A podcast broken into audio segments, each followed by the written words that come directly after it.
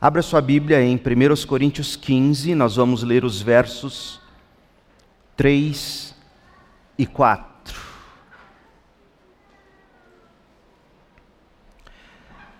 Nesta manhã eu quero desembrulhar com um, um pouco de detalhes 1 Coríntios 15, de 3 a 4. E hoje à noite, Deus permitindo, a gente vai voltar a esse capítulo inteiro, capítulo 15, de 1 a 58, para nós estudarmos o capítulo mais importante da Bíblia sobre a ressurreição. A Bíblia não compete em termos de qual capítulo é mais importante. Todos são importantes. Mas nesse mesmo nível de importância, uma redundância, não há capítulo mais importante do que este. O capítulo 15 de 1 Coríntios. Hoje de manhã, no carro vindo para cá, eu perguntei aos meus filhos se eles sabiam por que foi necessário que Jesus se fizesse carne, se tornasse homem, 100% homem, 100% Deus. Você sabe por que que foi necessário um Salvador 100% homem, 100% Deus? Você saberia dizer isso para alguém em simples palavras? Deixe-me ajudar você. São dois verbos.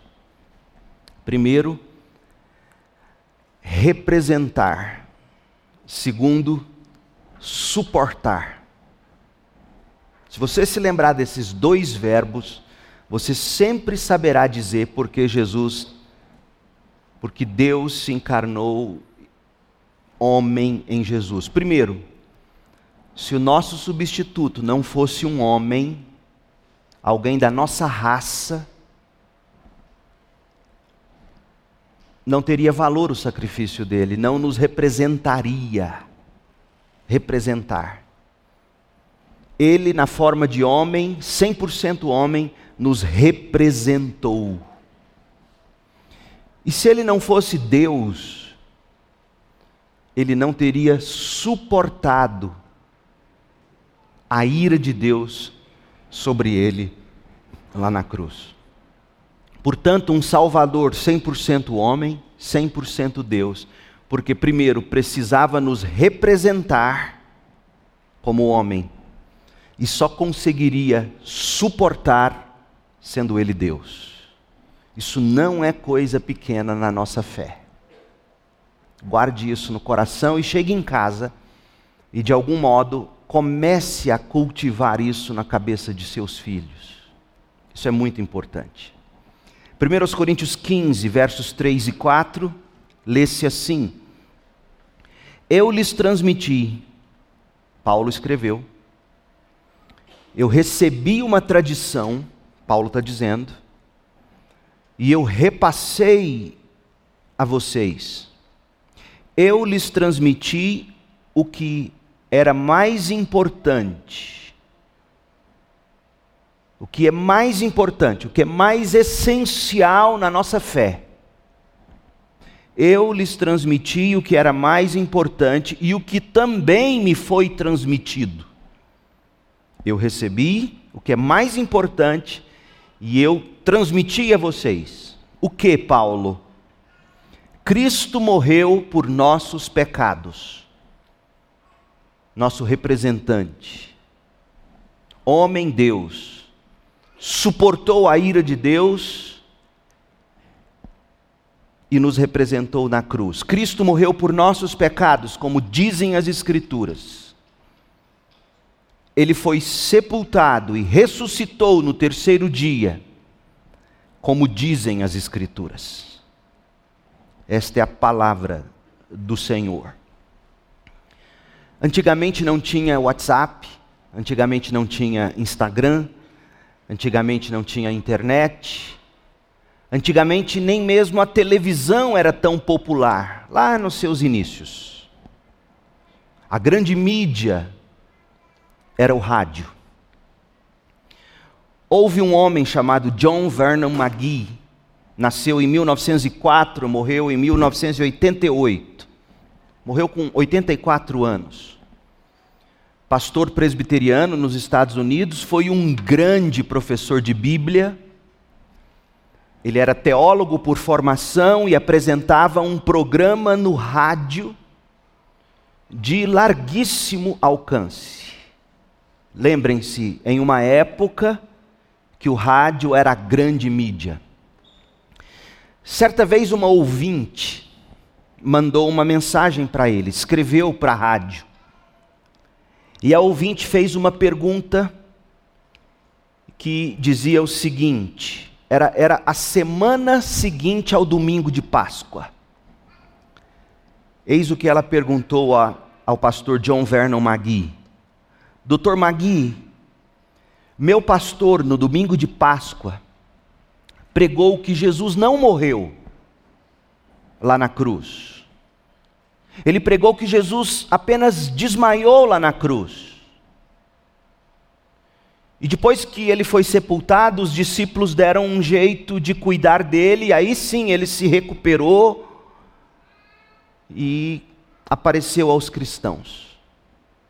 O que o senhor acha? Jesus desmaiou ou Jesus morreu lá na cruz? A resposta de Magui foi fenomenal. Cara ouvinte, pegue o seu pastor e dê uma surra nele, com um chicote de nove pontas descarregue 39 golpes pesados nas costas dele, sem dó nem piedade. Peça o seu marido para fazer isso.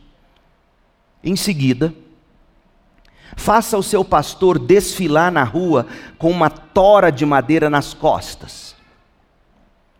Pregue ele numa cruz. Pendure-o sob o sol escaldante por seis horas depois você enfia uma lança no lado dele, pode ser no coração, pode ser no abdômen, tanto faz. Deixa o sangue correr.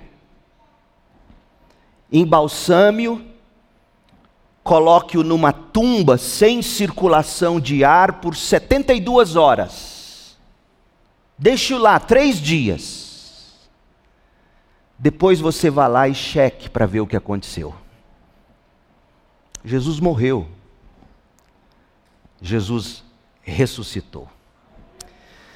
Seria engraçado se não fosse trágica a história. Trágica porque há várias pessoas que se dizem cristãs, inclusive pastores, mas não creem na ressurreição corporal de Jesus. Não creem que ele ressuscitou no corpo. Meu povo, a ressurreição de Jesus é absolutamente essencial para nós cristãos. Importa para os cristãos não apenas que Cristo tenha morrido pelos nossos pecados, como o Cordeiro de Deus que nos substituiu lá na cruz. Importa-nos ele ter nascido homem-deus, Deus-homem, Importa-nos ele ter vivido a vida que a gente não consegue viver, cumprido a lei no próprio corpo. Importa-nos que ele foi pregado na cruz como nosso substituto, foi sepultado, morto. Importa-nos tudo isso. Mas é imperativo também que ele tenha sido, depois de sepultado, é imperativo que ele tenha ressuscitado dos mortos. Desse modo, crente, eu, eu não estou desperdiçando palavras aqui. Não há evento na história, não há evento em qualquer parte das galáxias, em qualquer época, que seja mais importante do que este. 1 Coríntios 15, 3 e 4. Cristo morreu por nossos pecados, como dizem as Escrituras, ele foi sepultado e ressuscitou no terceiro dia, como dizem as Escrituras. Não há evento mais importante do que a ressurreição. Falando da magnitude da ressurreição de Jesus, John Piper escreveu que a ressurreição, abre aspas, é maior do que qualquer evento galáctico que possa abranger anos-luz de distância e brilho. É um milhão de vezes maior que o nosso Sol.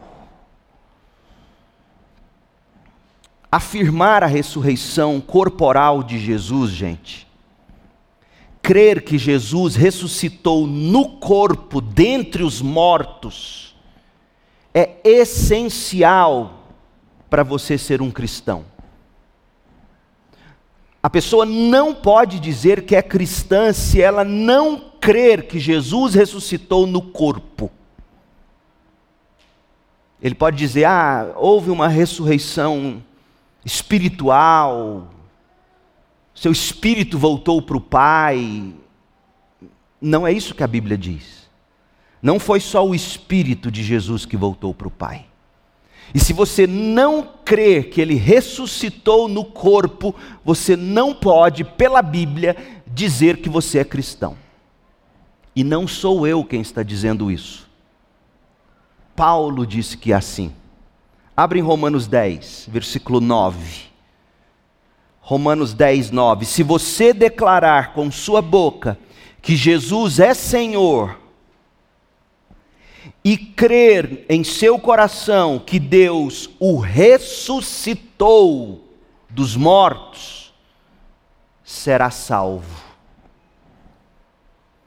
Você só é salvo se você declarar com a sua boca que Jesus é Senhor,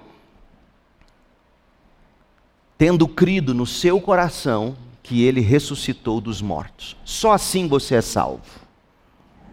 É verdade que lá em Atos 16, 31, a gente lê apenas o seguinte: Creia no Senhor Jesus e você e sua família serão salvos. Aqui em Atos 16, 31, não fala que é necessário crer na, na ressurreição, mas preste atenção nas palavras: creia no Jesus e você e sua família serão salvos. Quando Paulo e Silas afirmam: creia no Senhor Jesus. Quando Paulo e Silas dizem isso em Atos 16, 31, eles não quiseram dizer, creiam em um homem morto. Quando eles disseram, creia no Senhor Jesus, com efeito, eles afirmavam o seguinte: Jesus é o Senhor, Ele é o Senhor. Ora, gente, você não pode ler as cartas de Paulo e pensar que Jesus é o Senhor, mas cujo corpo apodreceu na sepultura. Não dá para chamar alguém de Senhor tendo seu corpo apodrecido na, na, sepultura. Paulo escreveu em 1 Coríntios 12, verso 3, preste atenção: Ninguém pode dizer que Jesus é Senhor a não ser pelo Espírito Santo. Sim, Jesus é Senhor. Jesus é Senhor sobre a vida e Ele é Senhor sobre a morte. Foi Ele mesmo quem declarou isso em João 11, 25: Eu sou a ressurreição e a vida. Quem crê em mim viverá, mesmo depois de morrer. Portanto, ouça bem o que eu vou te dizer: você não pode ser um cristão se você crê apenas em um ser humano que foi Senhor, mas que agora está morto, cujo corpo apodreceu na sepultura, simplesmente você não pode crer assim para a sua salvação. Jesus Cristo é Senhor.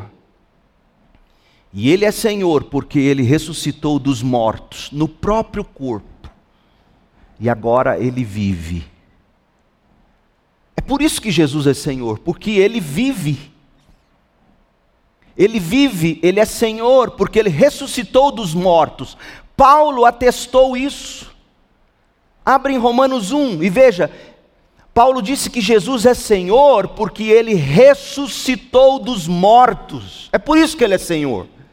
Romanos 1, versos 2 a 4, preste atenção, olhe na Bíblia, não preste atenção no que eu estou dizendo, veja o que a Bíblia diz. Romanos 1, 2.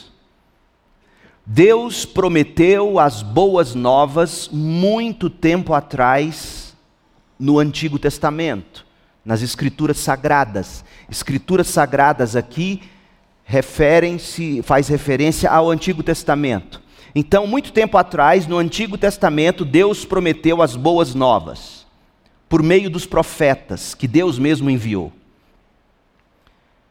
As boas novas se referem a seu filho, que, como homem, olha a importância, como homem, lembra que eu comecei dizendo isso? Era, importa, era importante ele se fazer homem, porque ele teria que nos representar um espírito não nos representaria, porque nós não somos apenas espírito, nós somos corpo e espírito. Um anjo não nos representaria, porque nós não somos da natureza dos anjos, somos seres humanos. Um animal não nos representaria, porque um animal não é o que somos. Então, o filho, como homem, segundo o Antigo Testamento, nasceu da linhagem do rei Davi. Agora preste atenção, verso 4. E quando o poder do Espírito Santo o ressuscitou dos mortos, foi demonstrado que ele era o Filho de Deus, ele é Jesus Cristo, nosso Senhor. Por que Jesus é Senhor? Porque o Espírito Santo ressuscitou dos mortos. Portanto, não é crente quem não crê que Jesus ressuscitou no corpo dentre os mortos.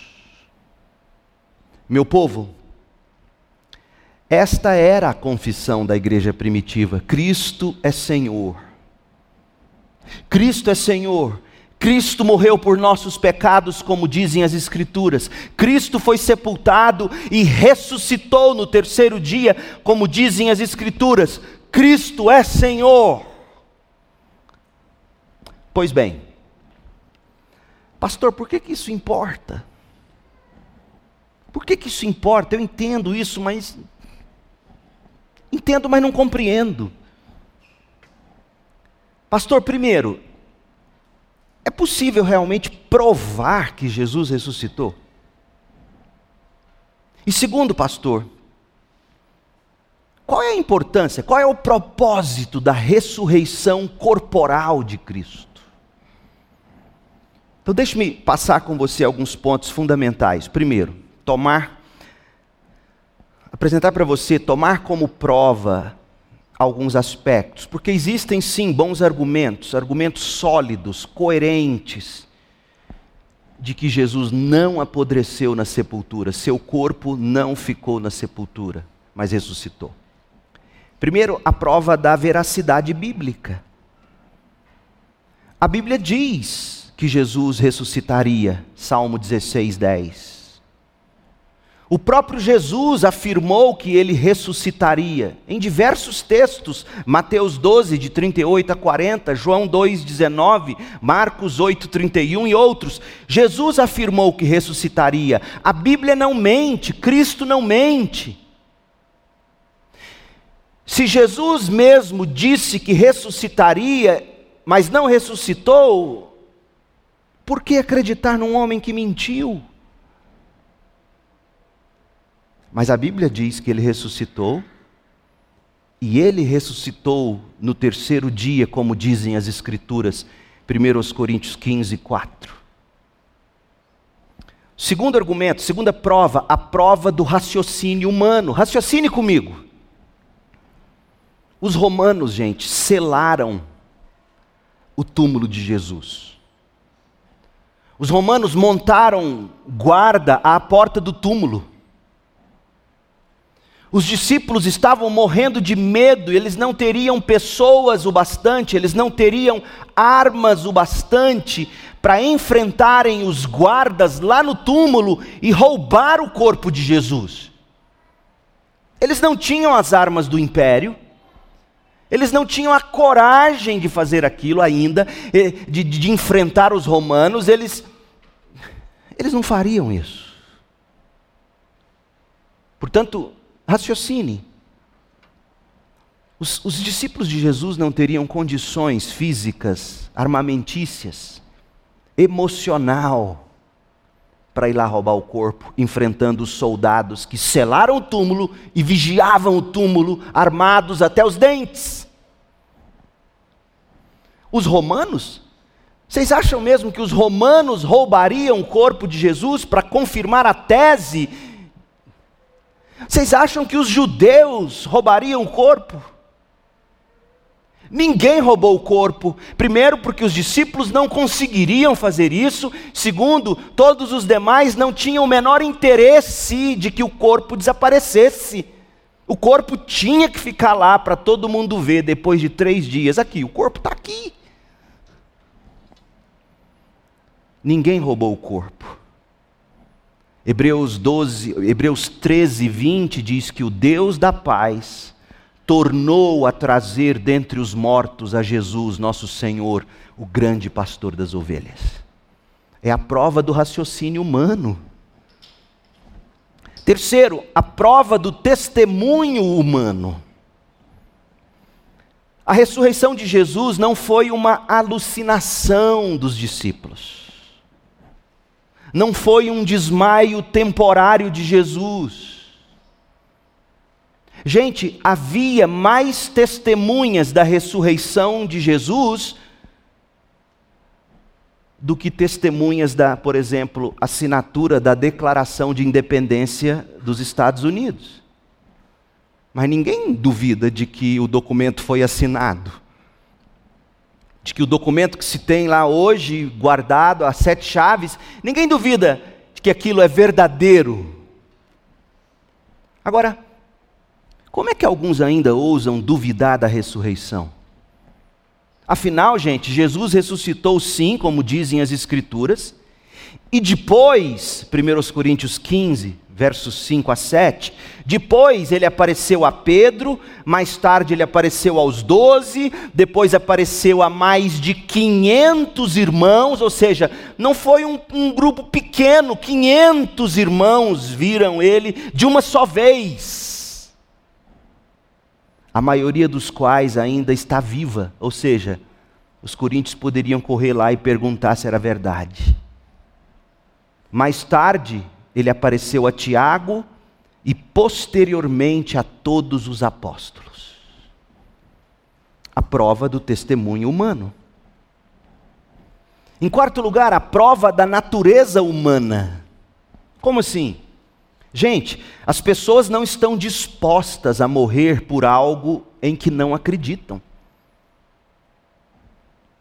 Veja o caso dos discípulos. Os discípulos, depois da ressurreição, desistiram de tudo, inclusive da própria vida. Antes de verem o Cristo ressuscitado, Uns voltaram a pescar, outros tentaram voltar para Emaús, decepcionados, sem acreditar, mas no momento em que viram e comprovaram, não, ele ressuscitou como ele disse que faria, a vida deles mudou, inclusive a de Paulo. 1 Coríntios 15, de 8 a 11, Paulo diz assim: Por último, Cristo ressuscitado apareceu também a mim e ele vai dizer: Ele apareceu a mim. E aí ele diz no versículo 9: Eu persegui a igreja de Deus. Ele está dizendo: preste atenção, a ressurreição é real. Eu era um judeu Caxias. Eu consentia com o assassinato de cristãos, porque eu achava uma heresia o cristianismo. Paulo está dizendo: Eu persegui a igreja. Mas a partir do momento que eu o vi ressuscitado, eu não apenas me tornei crente e discípulo, Cristo fez de mim um apóstolo. A prova da natureza humana, ninguém muda assim da noite para o dia, se não fosse real aquela ressurreição. Aqueles discípulos que estavam trancados, as sete chaves, com medo dos judeus, com medo dos romanos, de repente todos eles, diz a tradição, com exceção de João, todos morreram de um modo sangrento, sem medo de morrer. Eles não teriam morrido se não fosse convicção de que Jesus está vivo. A prova da experiência comum, por exemplo, quinto lugar, com a morte de Jesus, os discípulos ficaram abatidos profundamente pela tristeza. Como eu disse, a portas trancadas, esconderam com medo dos líderes. Mas três dias depois eles estavam radiantes. E a única explicação é que Jesus ressuscitou. E a realidade da ressurreição transformou a vida deles para sempre. Em sexto lugar, a prova de vidas transformadas. Gente, não há dúvida de que após testemunharem a ressurreição, os discípulos nunca mais foram os mesmos.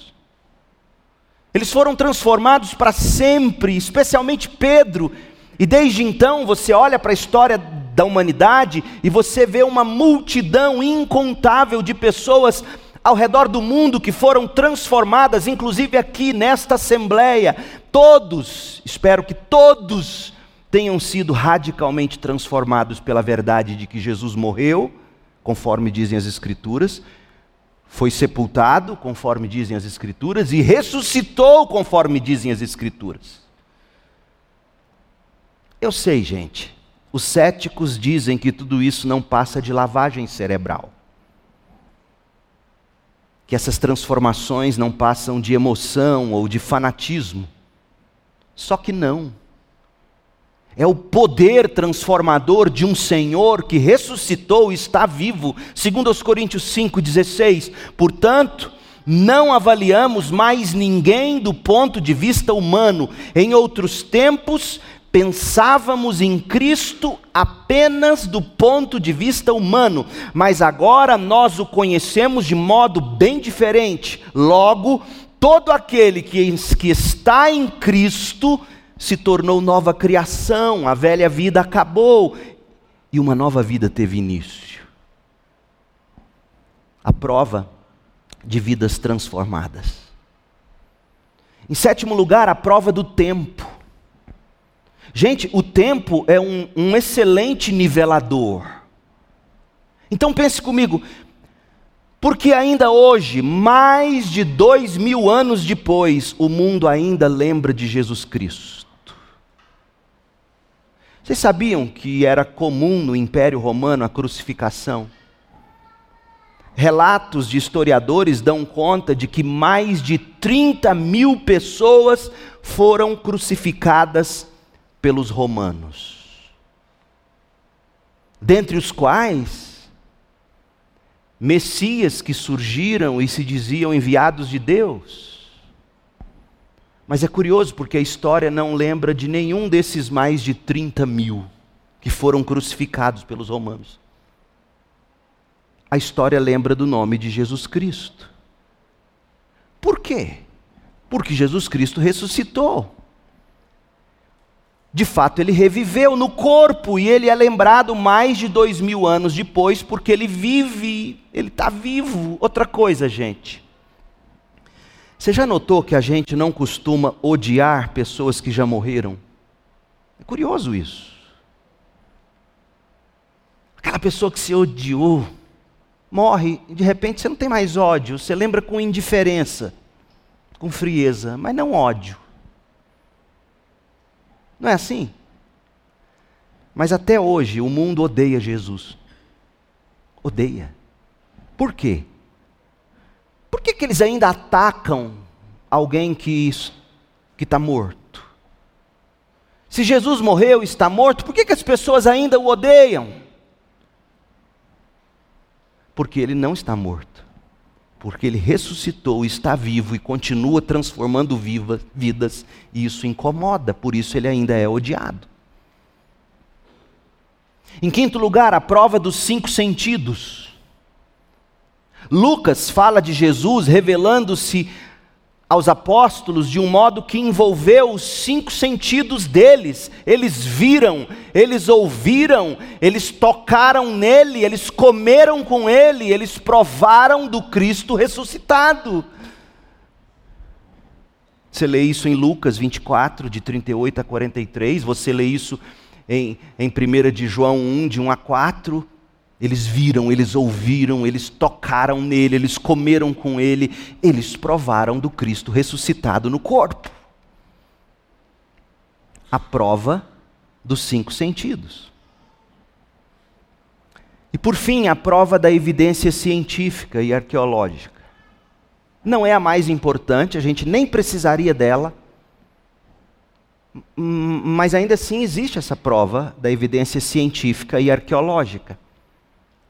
Se você for a Jerusalém hoje, existem dois possíveis locais para o túmulo de Jesus. A igreja do Santo Sepulcro, que está lá pelo menos reconhecida, pelo menos desde o, século IV depois de Cristo, a igreja do Santo Sepulcro. E você também vai encontrar a tumba do Jardim, descoberta em 1867. Fizeram estudos no, nos locais e o que se descobriu é que não há o menor vestígio de algum corpo decomposto.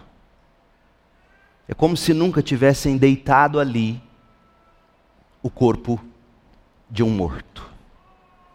Portanto, evidências para a ressurreição de Jesus é o que não faltam. O problema não é falta de evidências. O que falta de verdade é um coração disposto a crer e obedecer. Jesus ressuscitou. Pois bem, Jesus Cristo morreu por nossos pecados, como dizem as Escrituras, e ele foi sepultado e ressuscitou no terceiro dia, como dizem as Escrituras. 1 Coríntios 15, de 3 a 4. Pergunta: por que esse fato histórico importa tanto para os cristãos? Por que a ressurreição corporal de Cristo é fundamental para a nossa fé? Gente, a Páscoa é mais importante que o Natal. E eu fico me perguntando por que, que a gente celebra muito menos a Páscoa. Talvez por causa das férias, Talvez porque fim de ano já entra num clima de feriado, de descanso. Era necessário que Jesus nascesse, era necessário o Natal. Mas se Jesus não tivesse sido morto e ressuscitado, o Natal teria sido em vão. Por quê? John Piper, ele oferece três razões pelas quais a Páscoa a ressurreição de Jesus é tão importante, até mais importante, como eu disse, eu diria, do que o Natal. Então eu vou pegar agora essas três razões que o bom velhinho apresenta, vou adaptá-las e vou aplicá-las a nós nesta manhã de Páscoa. Então vamos lá. Por que, pastor? Por que, que a ressurreição é importante? Primeiro, a ressurreição de Jesus Cristo ativa o poder do Evangelho. Sem a ressurreição, o Evangelho não teria poder para salvar. Segundo, a ressurreição de Cristo antecipa a nossa ressurreição. Sem a ressurreição de Cristo, nós não poderíamos crer no amanhã. E terceiro, a ressurreição de Cristo abriu a porta para o ministério que Jesus desenvolve hoje e desenvolverá no futuro. Então vamos lá, a ressurreição de Cristo ativa o poder do Evangelho. A ressurreição de Cristo, ela está intimamente ligada à, à morte de Cristo. Veja essa primeira passagem bíblica comigo. Abre em Romanos 4, 25. Preste atenção nas palavras de Paulo. Romanos 4, 25. Jesus Cristo foi entregue à morte por causa de nossos pecados nosso substituto, o Cordeiro de Deus que tira o pecado do mundo. Ele foi entregue, entregue à morte por causa dos nossos pecados. Ele nos substituiu. e foi ressuscitado para que fôssemos declarados justos diante de Deus. Ora, gente, isso significa que a ressurreição foi o ato soberano de Deus para enaltecer em todo o universo o triunfo de Cristo sobre a morte. Ele ressuscitou para triunfar sobre a morte, e se ele não tivesse triunfado sobre a morte, se ele não tivesse ressuscitado, isso daria provas de que o sacrifício de Jesus não foi por Deus aceito. Não apenas isso. A ressurreição de Jesus Cristo ativou o poder do Evangelho, o poder da cruz. Como? A morte de Cristo, ela, ela completou com sucesso a obra fundamental da nossa justificação, ou seja, o justo morreu no lugar do injusto, na morte de Cristo. O santo morreu no lugar do pecador, na morte de Cristo. Cristo substituiu na cruz todo aquele que nele crê.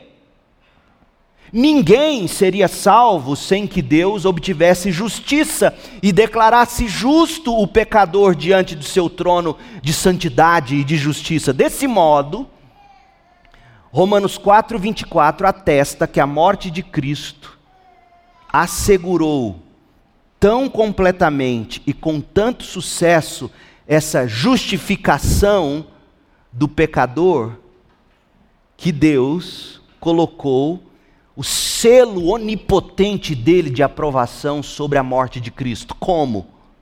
De que modo o selo de Deus aprovando a morte de Cristo no lugar daquele que crê? De que modo Deus declarou: Eu aceitei isso? Como? Ressuscitando Jesus dentre os mortos. A ressurreição de Jesus no corpo garantiu o sucesso salvador da morte sangrenta de Jesus. Romanos 4, 25.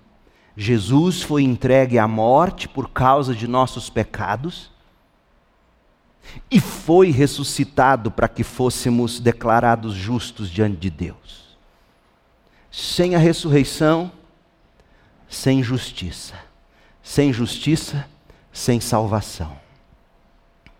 Mas olha o segundo texto, a segunda passagem, 1 Coríntios 15, 14 a 18.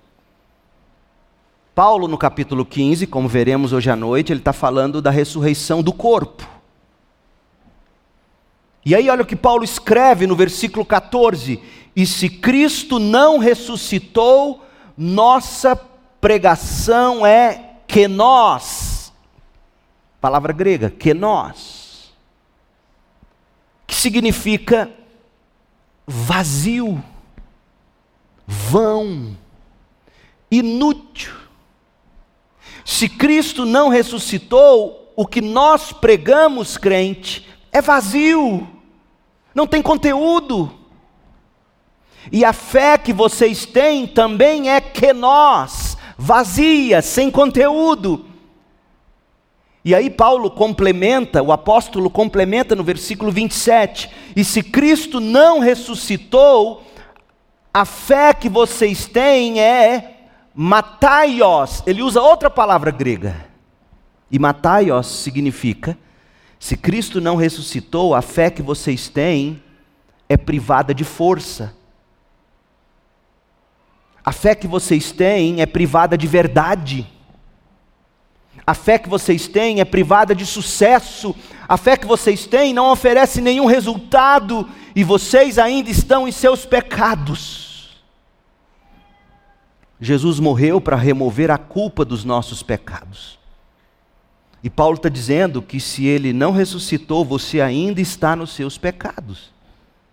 E ele continuou no verso 18: Veja o verso 18. Nesse caso, no caso de Jesus não ter ressuscitado, todos que morreram, todos que adormeceram, eu vou falar sobre essa expressão hoje à noite, então eu não vou me deter aqui. O que eu posso te adiantar e dizer é: não existe sono da alma. Todos que adormeceram, crendo em Cristo, estão perdidos. Ou seja, se Jesus não ressuscitou, os que creram e morreram estão perdidos. A pregação do Evangelho da cruz, feita por Paulo, e a fé dos crentes foram e são inúteis, vazias, privadas de força, de sucesso, um verdadeiro fracasso, se Jesus Cristo não ressuscitou dos mortos. Mas graças a Deus que Cristo, de fato, ressuscitou dos mortos ativando o poder do Evangelho para salvar e justificar o pecador diante de Deus, garantindo que o sacrifício do Cordeiro de Deus, que tira o pecado do mundo, foi aceito e que todo aquele que nele crê não perecerá, mas terá vida eterna. Em primeiro lugar, a ressurreição de Cristo ativou o poder do Evangelho. Por quê? Porque a, a ressurreição de Cristo declarou eu aceitei o sacrifício. O justo morreu no lugar do injusto. E eu ressuscitei o cordeiro. E quem nele crê é declarado justo. Segundo, a ressurreição de Cristo antecipa a nossa ressurreição. A ressurreição de Cristo também é importante por causa da conexão entre a ressurreição do Senhor e a nossa. A ressurreição do Senhor antecipa a nossa. 1 Coríntios 15, 20. 15, 20. Mas Cristo de fato ressuscitou dos mortos. Ele é o primeiro fruto da colheita de todos que adormeceram. Ou seja, a ressurreição é vista pelo apóstolo Paulo como uma grande colheita. E a ressurreição de Cristo faz parte das primícias, dos primeiros frutos colhidos. Foi o primeiro estágio da ressurreição que antecipou a nossa ressurreição. Então a ressurreição de Jesus antecipa a nossa e garante a nossa santificação, sem a qual ninguém verá o Senhor. Olha o que Paulo escreveu em Romanos 6. Veja em Romanos 6, verso 5. Uma vez que nossa união com Cristo se assemelhou à sua morte, assim também nossa ressurreição será semelhante à dele. Sabemos que nossa velha natureza humana foi crucificada com Cristo, para que o pecado não tivesse mais poder sobre nossa vida e dele deixássemos de ser escravos. Pois quando morremos com Cristo, fomos libertos do poder do pecado. Então, uma vez que morremos com Cristo, cremos que também com Ele viveremos, temos certeza disso. Por quê? Porque Cristo foi ressuscitado dos mortos e não mais morrerá. A morte já não tem nenhum poder sobre ele. Quando Cristo morreu, foi de uma vez por todas para quebrar o poder do pecado. Mas agora que Cristo vive, é para a glória de Deus. Da mesma forma, considerem-se mortos para o poder do pecado e vivos para Deus em Cristo Jesus. Gente, a ressurreição de Cristo antecipa a nossa ressurreição. Esses termos às vezes ficam tão vagos, não é? Deixa-me colocar isso pessoal. Imagina o papai e a mamãe que sonham com o primeiro filho, a gestação acontece bem, mas por algum motivo a criança nasce e não resiste, ela morre. Ou antes disso, a criança morre ainda lá no ventre, sem ver a luz da vida. A ressurreição enche o coração da mamãe e do papai da esperança de que eles um dia verão a pequena ou o pequeno que não desfrutou essa vida. Essa é a única esperança, esse é o único consolo para papai e mamãe que perdem um filho no ventre, ou logo depois de nascer, ou viva um pouquinho e morra. Essa é a única esperança. em Cristo nós morremos, mas em Cristo nós seremos ressuscitados para uma vida, como Paulo disse, a que a gente acabou de ler, para uma vida que nunca mais experimentará a morte. Quem crê na ressurreição nunca diz adeus para os seus amados que morrem em Cristo. Quem crê na ressurreição diz até daqui a pouco, até breve. Não há esperança maior do que essa em religião nenhuma desse modo.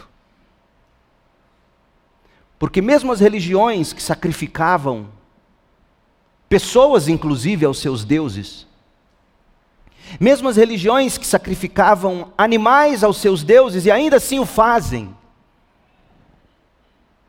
essas religiões não dão certeza aos seus fiéis de que o Deus a quem eles prestam sacrifício, de fato está aceitando esse sacrifício. Elas não têm essa certeza. Por isso que elas vivem num constante desespero de oferecer de novo e de novo e de novo um sacrifício sangrento, porque eles nunca sabem se o Deus foi agradado. Mas nós sabemos que o nosso Deus quando ele tira Abrão lá de Ur dos caldeus, cujo povo vivia fixado com a ideia de que Deus não se agradava deles.